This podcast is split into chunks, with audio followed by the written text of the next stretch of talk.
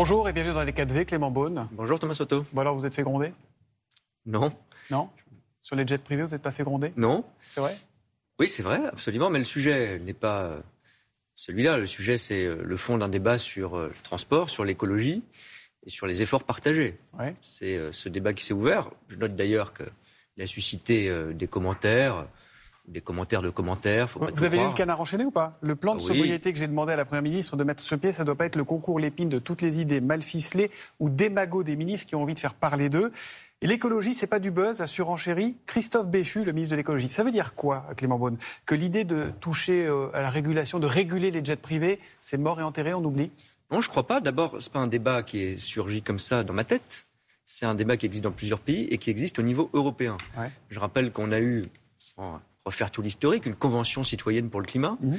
qui a évoqué d'ailleurs cette question, à tel point que le gouvernement a traduit l'une de ces mesures en taxant davantage le carburant de l'aviation privée. Dans la loi de finances, c'était il y a un an. Bon. Donc c'est pas un débat qui surgit comme ça. Donc elle va Le- ressembler à quoi cette régulation?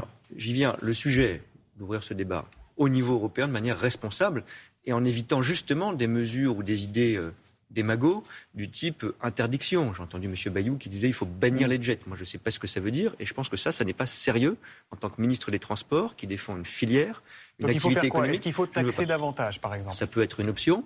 Ça peut être surtout d'inciter au changement de comportement. Il peut y avoir des mesures de transparence, de responsabilisation, des Non, mais engagements. responsabilisation, ça marche pas. Bah, ça Soit- peut être des Il n'y a que engagements. la coercition qui marche dans ce pays, on le sait bien, non? je, ne crois pas. Non? Mais justement, le débat qui s'ouvre et l'écho qu'il a montre aussi que, je pense, pour les entreprises qui sont souvent propriétaires euh, de ces avions privés, on voit que les comportements vont devoir changer et changent déjà. Ce que je veux dire, il y a plusieurs pistes. Il peut y avoir, par exemple, c'est assez technique, mais ce qu'on appelle des quotas de carbone au niveau européen. Les secteurs qui on polluent taxe davantage. sont soumis chaque année à des quotas de carbone. S'ils atteignent leurs objectifs environnementaux, pas de problème. S'ils ne les atteignent pas, ils payent. Et il y a un débat ouvert déjà au niveau européen pour Vous savoir dites à si on chaque fois renforce. au niveau européen. Oui. C'est pratique le niveau européen. Ça permet de dire on a essayé, ils n'ont pas voulu, c'est pas nous, Vous eux. savez, j'ai été ministre de l'Europe, donc je Bah, dis vous pas savez ça à par quel hasard. c'est compliqué de Oui, convaincre tout le je, monde. je sais, mais je sais aussi que beaucoup de fois on a dit ne le faites pas, c'est impossible, ou parfois il y a eu cette facilité. Sur le plan de relance, par Ouais. exemple, on l'a fait au niveau européen. Ça n'exclut pas qu'il y ait des mesures nationales. J'évoquais par exemple la taxation du carburant qu'on a déjà fait dans Mais il la y loi aura de nouvelles mesures nationales prévues Mais sur les je pense qu'on doit avoir ce débat, mais je veux juste expliquer euh, la logique. Parce que j'entends dire, euh, c'est anecdotique, euh, évidemment. C'est pas avec les jets privés ou notre activité Mm. qu'on va réduire massivement les émissions. Je ne pense pas ça une seconde, je suis quelqu'un de responsable. En revanche, le président de la République l'a redit hier après le 14 juillet, nous sommes dans une période de changement de comportement et de mobilisation générale. Et moi, je suis convaincu que quand il y a une mobilisation générale, qu'on demande à chacune, à chacun des Français de faire des efforts, de changer des comportements, de Mm. consommer un peu moins, de baisser un peu le chauffage, de baisser la climatisation, eh bien, il faut que ceux qui polluent le plus et qui ont le plus de moyens, je ne stigmatise pas une activité en particulier, fassent un effort un peu plus grand. Est-ce que vous vivez là, Clément Beaune? Est-ce que c'est pas révélateur du formidable décalage entre euh, les discours et les actes? Euh, Dès lors qu'on parle d'écologie, il y a eu le Make Our Planet Great Again, il y a eu il y a 20 ans maintenant le Notre Maison Brûle, et puis blablabla. À chaque fois, ça se fracasse sur les lobbies. Est-ce que les lobbies Non. dans ce pays sont plus forts que les ministres? Non, je ne crois pas. et je ne- Notamment sur les questions d'écologie. Mais je ne crois absolument pas. Et d'ailleurs, si c'était euh, facile, on pourrait ne rien ouvrir comme débat. Euh, si c'était euh, facile, euh, je ne me serais pas exprimé. Mais euh, vous voyez bien euh, la difficulté. Soit on dit euh, les méchantes entreprises, etc. Je ne suis jamais dans ce discours. Euh, C'est euh, tel ou tel milliardaire, tel ou tel sportif, tel ou tel grand patron qui pollue et qui est responsable de tout. Moi, je ne suis pas dans ce discours. Soit on dit on peut rien faire, on change aucun comportement parce qu'il y a des intérêts légitimes parfois d'emploi économique et je refuse aussi cette inaction. Mais c'est pas vrai dans les années euh, qui euh, sont passées, on a pris des mesures sur euh, parfois des choses du quotidien où on aurait pu euh, considérer que telle ou telle activité économique euh, restons- je pense terrasses, je pense aux terrasses chauffées, minute, je pense Une minute sur les, sur les, sur aux les énergies renouvelables. Est-ce qu'il est envisageable d'interdire le recours au vol privé quand il existe une alternative en train, comme vous l'avez fait pour certains vols commerciaux? Je ne crois pas à l'interdiction générale. Bon, Ouais. Parce que dans l'aviation privée, vous avez des réalités assez différentes. Vous avez parfois euh, des vols sanitaires, vous avez parfois des entreprises qui ont besoin pour euh, telle ou telle activité de louer Il n'y a un jamais avion. d'urgence à faire Paris-Nantes ou Paris-Niort en jet, objectivement. Non, mais je pense exactement que quand il y a une alternative ferroviaire, quand il y a un avion commercial on émet quatre fois moins par passager que dans un avion privé, il faut le privilégier. Moi, je crois à la responsabilité. Je ne suis pas du tout euh, ni naïf ni fataliste, mais je pense que les entreprises peuvent prendre des engagements. Et je pense qu'au niveau national et au niveau européen, on peut réfléchir à des systèmes, soit de taxation, soit de réglementation. Et moi, je constate, c'est souvent comme ça d'ailleurs, euh, quand on lance une idée, que ce débat, il a rebondi avec des propositions très intéressantes auxquelles je n'avais pas forcément pensé. Mmh. Pascal Canfin, qui est un député européen qui s'occupe des questions d'environnement, très sérieux, il a dit hier, par exemple, est-ce qu'on ne dirait pas qu'en 2030, tous les avions privés sont au carburant propre, sinon ils ne peuvent plus voler? Ben, Pourquoi pas? Regardons aussi ce genre de piste. Ce que je veux dire par là, c'est qu'il y a des mesures qui vont être très profondes. On investit dans le ferroviaire pour que nos transports soient moins polluants, par exemple. Et puis il y a des mesures, je l'assume, celles-ci ou peut-être d'autres, qui sont symboliques symbolique, c'est pas anecdotique. Mais vous avez le soutien du chef de l'État sur ces mesures symboliques Écoutez, moi, ce que m'a demandé la première ministre et le président, c'est de faire des propositions précises. Mm. J'ai évoqué quelques pistes, je les évoquerai. Donc le débat n'est pas fermé. Pas du tout. Et par ailleurs, il y a une réunion des ministres des Transports au niveau européen, où ce débat est à l'ordre du jour. C'est pas moi qui l'ai inventé. C'est la réalité en octobre. Il a parlé hier euh, publiquement en ouverture du Conseil des ministres. Euh, il a lancé un appel à l'unité face à la grande bascule qui marque la rentrée avec la fin de l'abondance, des évidences et de l'insouciance.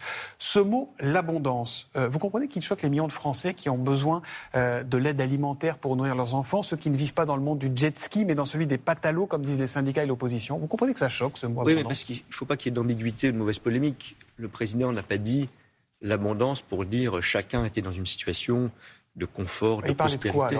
Et collectivement, dans le monde, en Europe, en France, nous étions dans une situation où je prends l'énergie par exemple. En effet, le pétrole, le gaz étaient plus facilement disponibles. Mm. Ça ne veut pas dire que tout le monde avait accès facilement euh, au chauffage pas cher euh, ou au carburant pas cher, à l'évidence, sinon on n'aurait pas pris des mesures de soutien au pouvoir d'achat. Mais oui, on est passé dans un monde où le pétrole était disponible, où le gaz était disponible, pour prendre cet exemple de l'énergie, et ce n'est plus le cas demain.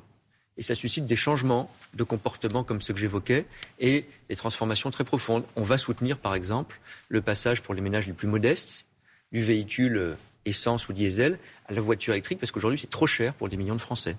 Le gaz de Total Energy alimente des bombardiers russes en Ukraine. C'est la une du monde euh, aujourd'hui.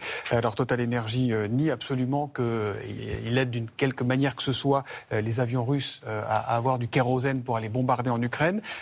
qui croyez-vous dans cette affaire? Le Monde et, l'ONG qui, qui, fait ces révélations ou Total Moi, j'ai pas mené l'enquête. Je n'ai pas personnellement, et ce n'est plus ma responsabilité directe aux affaires étrangères, d'informations sur ce sujet. Il faut simplement faire la lumière. Je n'ai pas croire a priori tel ou tel. C'est un sujet extrêmement sérieux, donc il faut bien vérifier que volontairement ou involontairement, il n'y a pas de détournement, soit des sanctions, soit euh, de l'énergie qu'une entreprise française ou autre produirait. Clément Beaune, dans une semaine, jeudi prochain, ce sera la rentrée scolaire, la rentrée des classes. Combien de chauffeurs de cars de ramassage scolaire manque-t-il aujourd'hui? Alors, on a fait le point justement avec euh, les régions qui sont chargées d'organiser pour les familles le transport scolaire dès le 1er septembre. ici, 7000 ici, c'est combien? On est aujourd'hui, parce que ça se réduit chaque jour, il y a des efforts de mobilisation, c'est un peu moins de 4000 chauffeurs de bus à l'heure où on parle, qui sont encore manquants pour le début euh, de la rentrée scolaire à partir du 1er septembre. On sait, avec le ministre de l'Éducation nationale, le ministre du Travail, réuni hier avec euh, les fédérations professionnelles, les employeurs, les régions, pour voir toutes les actions qui étaient possibles pour réduire encore ces problèmes. Est-ce que, ce matin, vous pouvez nous certifier que chaque enfant qui doit aller à l'école aura un, moyen de transport scolaire pour y aller ou est-ce qu'il y a encore une zone d'incertitude? Il y a encore des risques, je le dis très franchement, et il y a encore une mobilisation pour qu'il y ait le moins de manque possible. Et il y aura lundi prochain, ça a été décidé hier, notamment entre le ministre de l'Éducation nationale et euh, les régions, un point définitif pour voir quels sont les éventuels manques à la rentrée pour qu'il y ait une solution qui soit proposée à toutes les familles. Moi, Où est-ce que vous allez chercher? Il y aura peut-être des réquisitions de chauffeurs qui travaillent pour d'autres compagnies, dans d'autres euh, modes de transport? Le problème, c'est que la réquisition, ça marche euh, si vous avez assez de chauffeurs en général. D'où vient le problème? Une tension sur le recrutement des chauffeurs qui concerne les transports publics, le transport scolaire. On ne va pas déshabiller Paul, Paul pour habiller Jacques. Mm. En revanche, il y a des solutions très pratiques qui sont mises en place pour la rentrée. Les jeunes retraités, par exemple, chauffeurs, qui peuvent revenir pour faire euh, des vacations, des prestations pour les semaines qui viennent. Donc on met en place toutes les solutions pragmatiques, régions, agglomérations, qui sont responsables du transport scolaire, opérateurs et fédérations mmh. professionnelles et le gouvernement. Vous estimez à combien le risque à peu près? C'est quoi? C'est 1000, 1500 chauffeurs qui manquent Je ne sais pas vous le dire aujourd'hui. J'espère qu'on sera à quelques centaines sur toute la France, sur plus de 30 000 chauffeurs, donc on aura un problème d'ampleur limitée. ce qui est important, c'est d'agir jusqu'au 1er septembre, de continuer à agir au-delà du 1er septembre, parce que le transport scolaire, c'est toute l'année. Et euh, si on trouve des solutions temporaires, il faudra continuer à agir et à simplifier l'accès au métier. Euh, et puis, c'est de dire très honnêtement, en début de semaine, s'il y a des manques ici ou là, dans quelques régions, comment on trouve une solution temporaire. Dernière question, on a vu cette semaine l'accident tragique de, de, trottinette euh, à Lyon qui a fait deux morts.